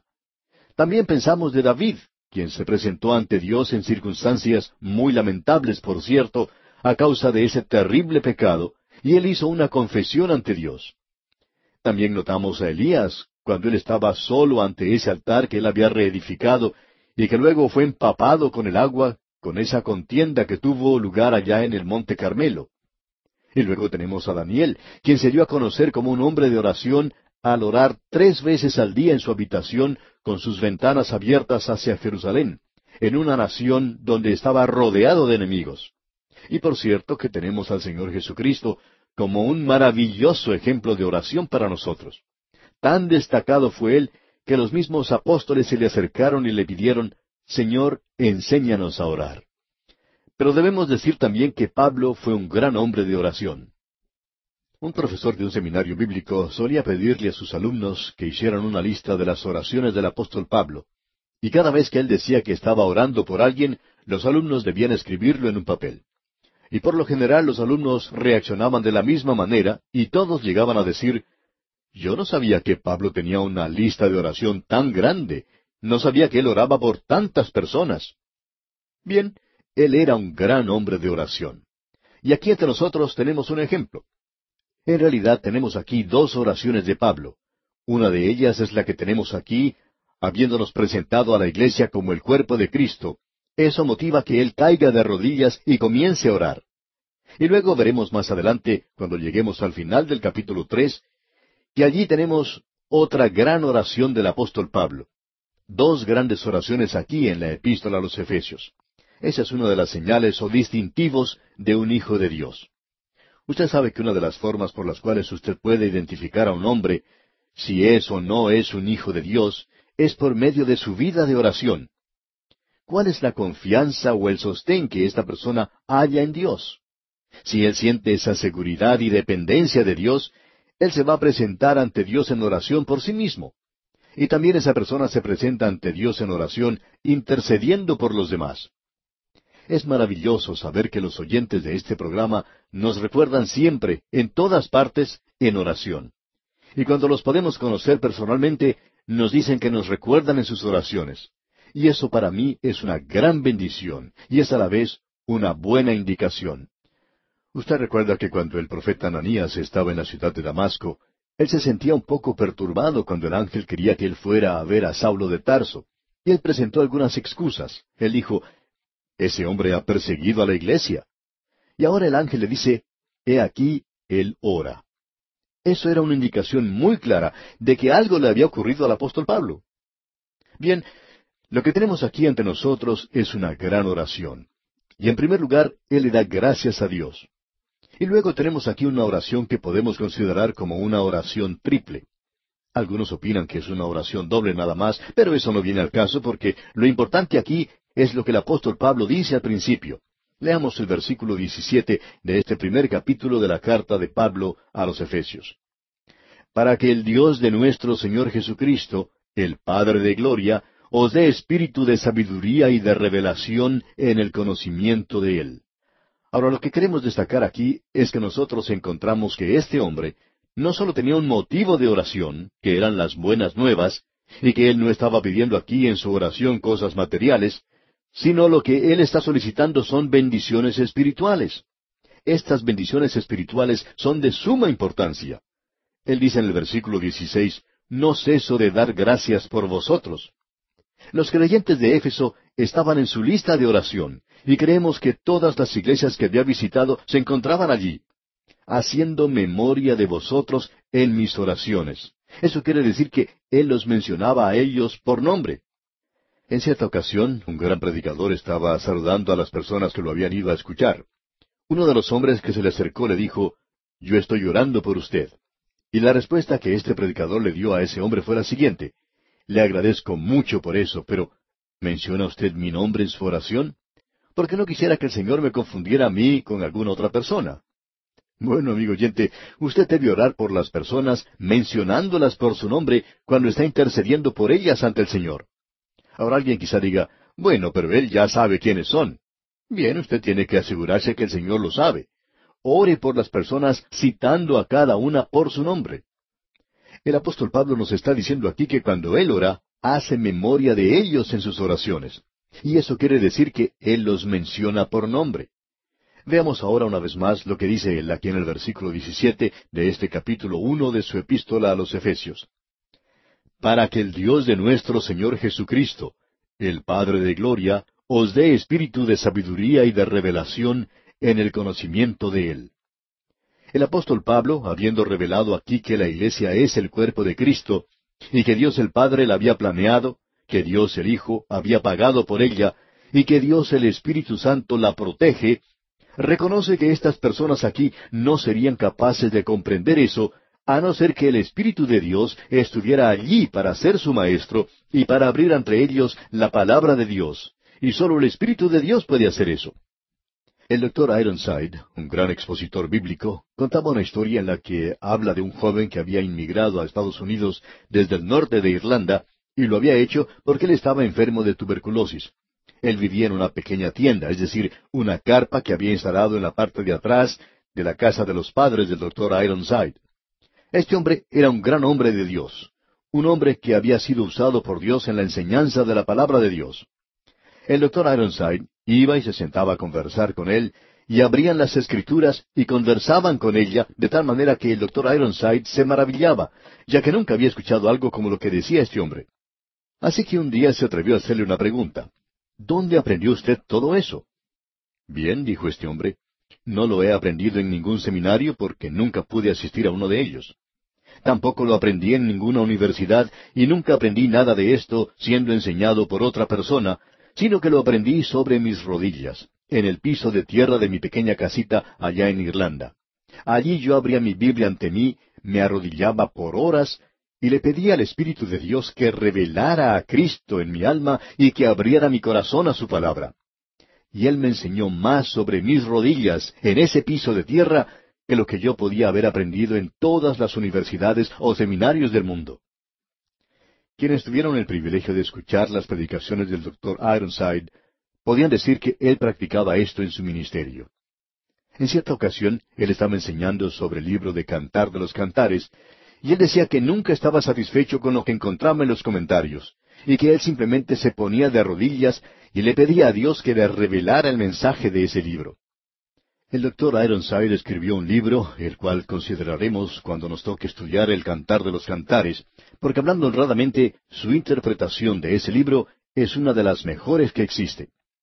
Pero qué cosa más maravillosa y gloriosa es la de tener al mismo Espíritu de Dios como nuestro Maestro. Para que el Dios de nuestro Señor Jesucristo, el Padre de Gloria, os dé espíritu de sabiduría y de revelación en el conocimiento de Él Ahora, ¿cómo puede ocurrir eso? Eso ocurre cuando el Espíritu de Dios es nuestro Maestro. Amigo oyente, que usted aprenda que el Espíritu de Dios es el único que puede abrir sus ojos. Notemos ahora lo que dice el versículo 18 de este primer capítulo de la epístola a los Efesios. Alumbrando los ojos de vuestro entendimiento, para que sepáis cuál es la esperanza que Él os ha llamado y cuáles las riquezas de la gloria de su herencia en los santos. Ahora los ojos de su corazón están siendo alumbrados. Notemos aquí lo que Pablo está diciendo y que es algo bastante sorprendente. Los ojos de su corazón o entendimiento. Uno puede ser intelectualmente brillante, pero eso no puede garantizar que usted pueda comprender las verdades espirituales, porque las cosas que ojo no vio, ni oído oyó, ni han subido en corazón de hombre, son las que Dios ha preparado para los que le aman. Solo el Espíritu de Dios se las puede enseñar a usted, amigo oyente. El autor de estos estudios bíblicos, el doctor J. Vernon McGee, contaba que en cierta ocasión conoció a un maestro de música que había dicho que él le podía enseñar a cualquier persona a cantar. Y el doctor McGee le dijo que en él encontraba un alumno, ya que él no tenía ningún conocimiento o entendimiento en lo que se refiere a la música. No podía cantar, no podía entonar una melodía, y ni siquiera sabía lo que era tener un tono.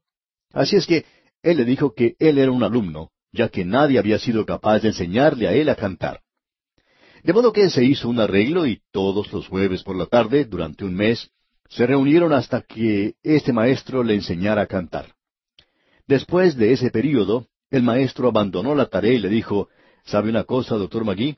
Usted tiene razón. Usted nunca va a aprender a cantar, nunca va a aprender música le dijo que la única manera en que el doctor Magui aprendería a cantar sería naciendo de nuevo, es decir, volviendo a nacer como otra persona. Amigo oyente, en lo que se refiere al conocimiento espiritual, no hay ninguna persona que pueda comprenderlo. Leamos lo que dice el mismo apóstol Pablo allá en su primera epístola a los Corintios, capítulo dos, versículos nueve y diez. Dice él, Antes bien, como está escrito, cosas que ojo no vio, ni oído oyó, ni han subido en corazón de hombre, son las que Dios ha preparado para los que le aman. Pero Dios nos las reveló a nosotros por el Espíritu, porque el Espíritu todo lo escudriña, aun lo profundo de Dios. Y esto es solo en cuanto a lo que usted y yo estemos dispuestos a permitir que el Espíritu de Dios nos enseñe. El Espíritu de Dios quiere enseñarnos. Y una de las razones por la cual el pueblo de Dios no está en la palabra de Dios hoy es porque no están dispuestos a que el Espíritu de Dios les enseñe. Ellos tienen que escuchar lo que dice un pobre predicador como yo, o tienen que ir a una clase bíblica.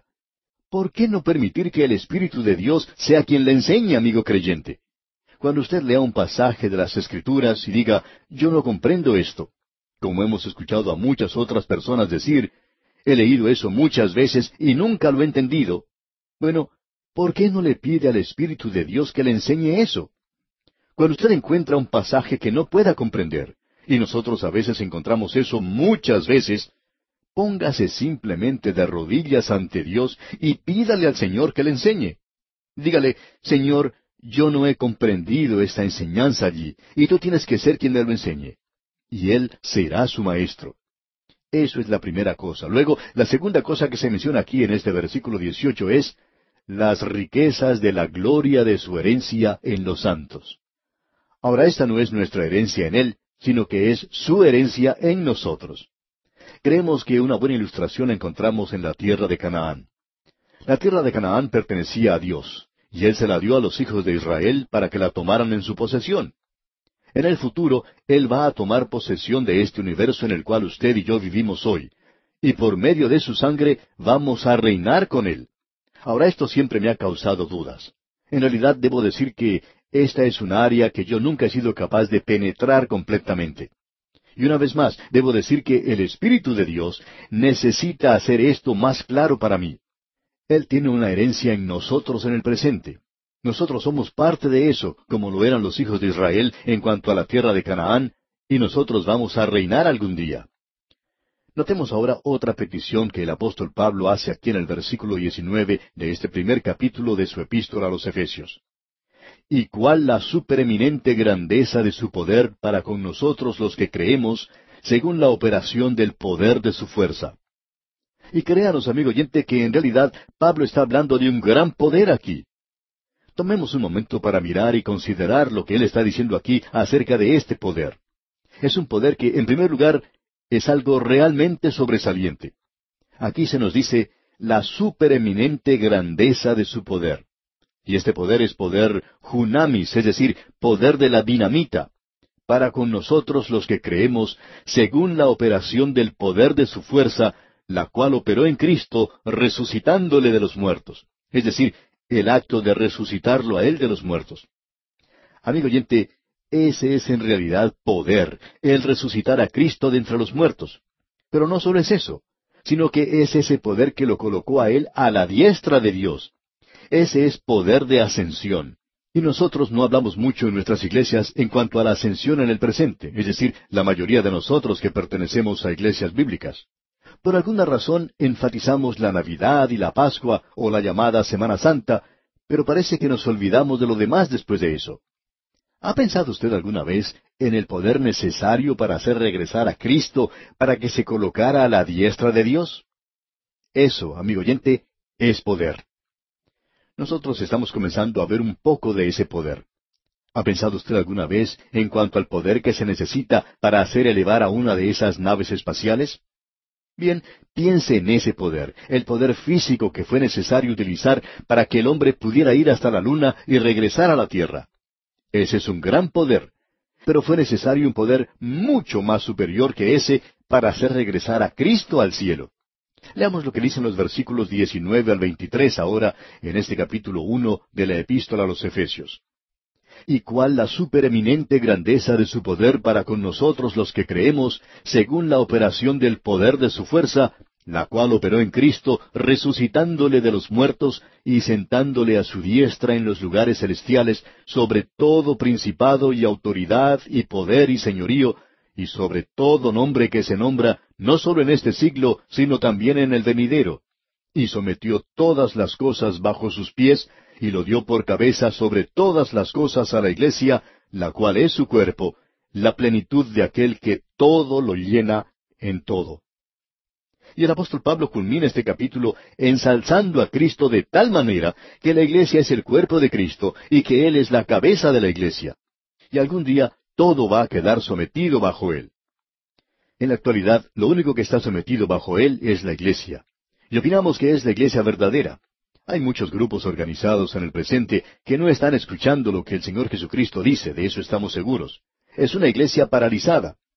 Una de las cosas más trágicas que uno pueda ver en este mundo es el de un hijo de Dios en una cama, imposibilitado, desvalido, porque ha perdido toda su capacidad mental. El cerebro está totalmente separado del cuerpo. Y hay muchas iglesias que están en esas condiciones. Podemos apreciar que la iglesia está separada. Y también podemos decir lo mismo acerca de los creyentes en forma individual, que ellos están separados de la cabeza. Amigo oyente, Cristo es la cabeza del cuerpo. Él dice, si me amas, guardarás mis mandamientos. Es decir, yo puedo mover mi dedo meñique, lo que estoy haciendo en este mismo momento. ¿Sabe por qué? Porque la cabeza tiene poder sobre ese movimiento. Y amigo oyente, cuando Él quiere que usted se mueva aquí abajo, usted va a tener que moverse, o si no, está separado de Él. Esto es de suma importancia en los días en los cuales vivimos. Porque así como el cuerpo es uno, y tiene muchos miembros, pero todos los miembros del cuerpo, siendo muchos, son un solo cuerpo, así también Cristo. Porque por un solo espíritu fuimos todos bautizados en un cuerpo, sean judíos o griegos, sean esclavos o libres, y a todos se nos dio a beber de un mismo espíritu. Eso lo dice el apóstol Pablo allá en su primera epístola a los Corintios capítulo 12 versículos 12 y 13. Y él, amigo oyente, es decir, Cristo, es la cabeza del cuerpo. Y aquí vamos a detenernos por hoy porque nuestro tiempo ha concluido.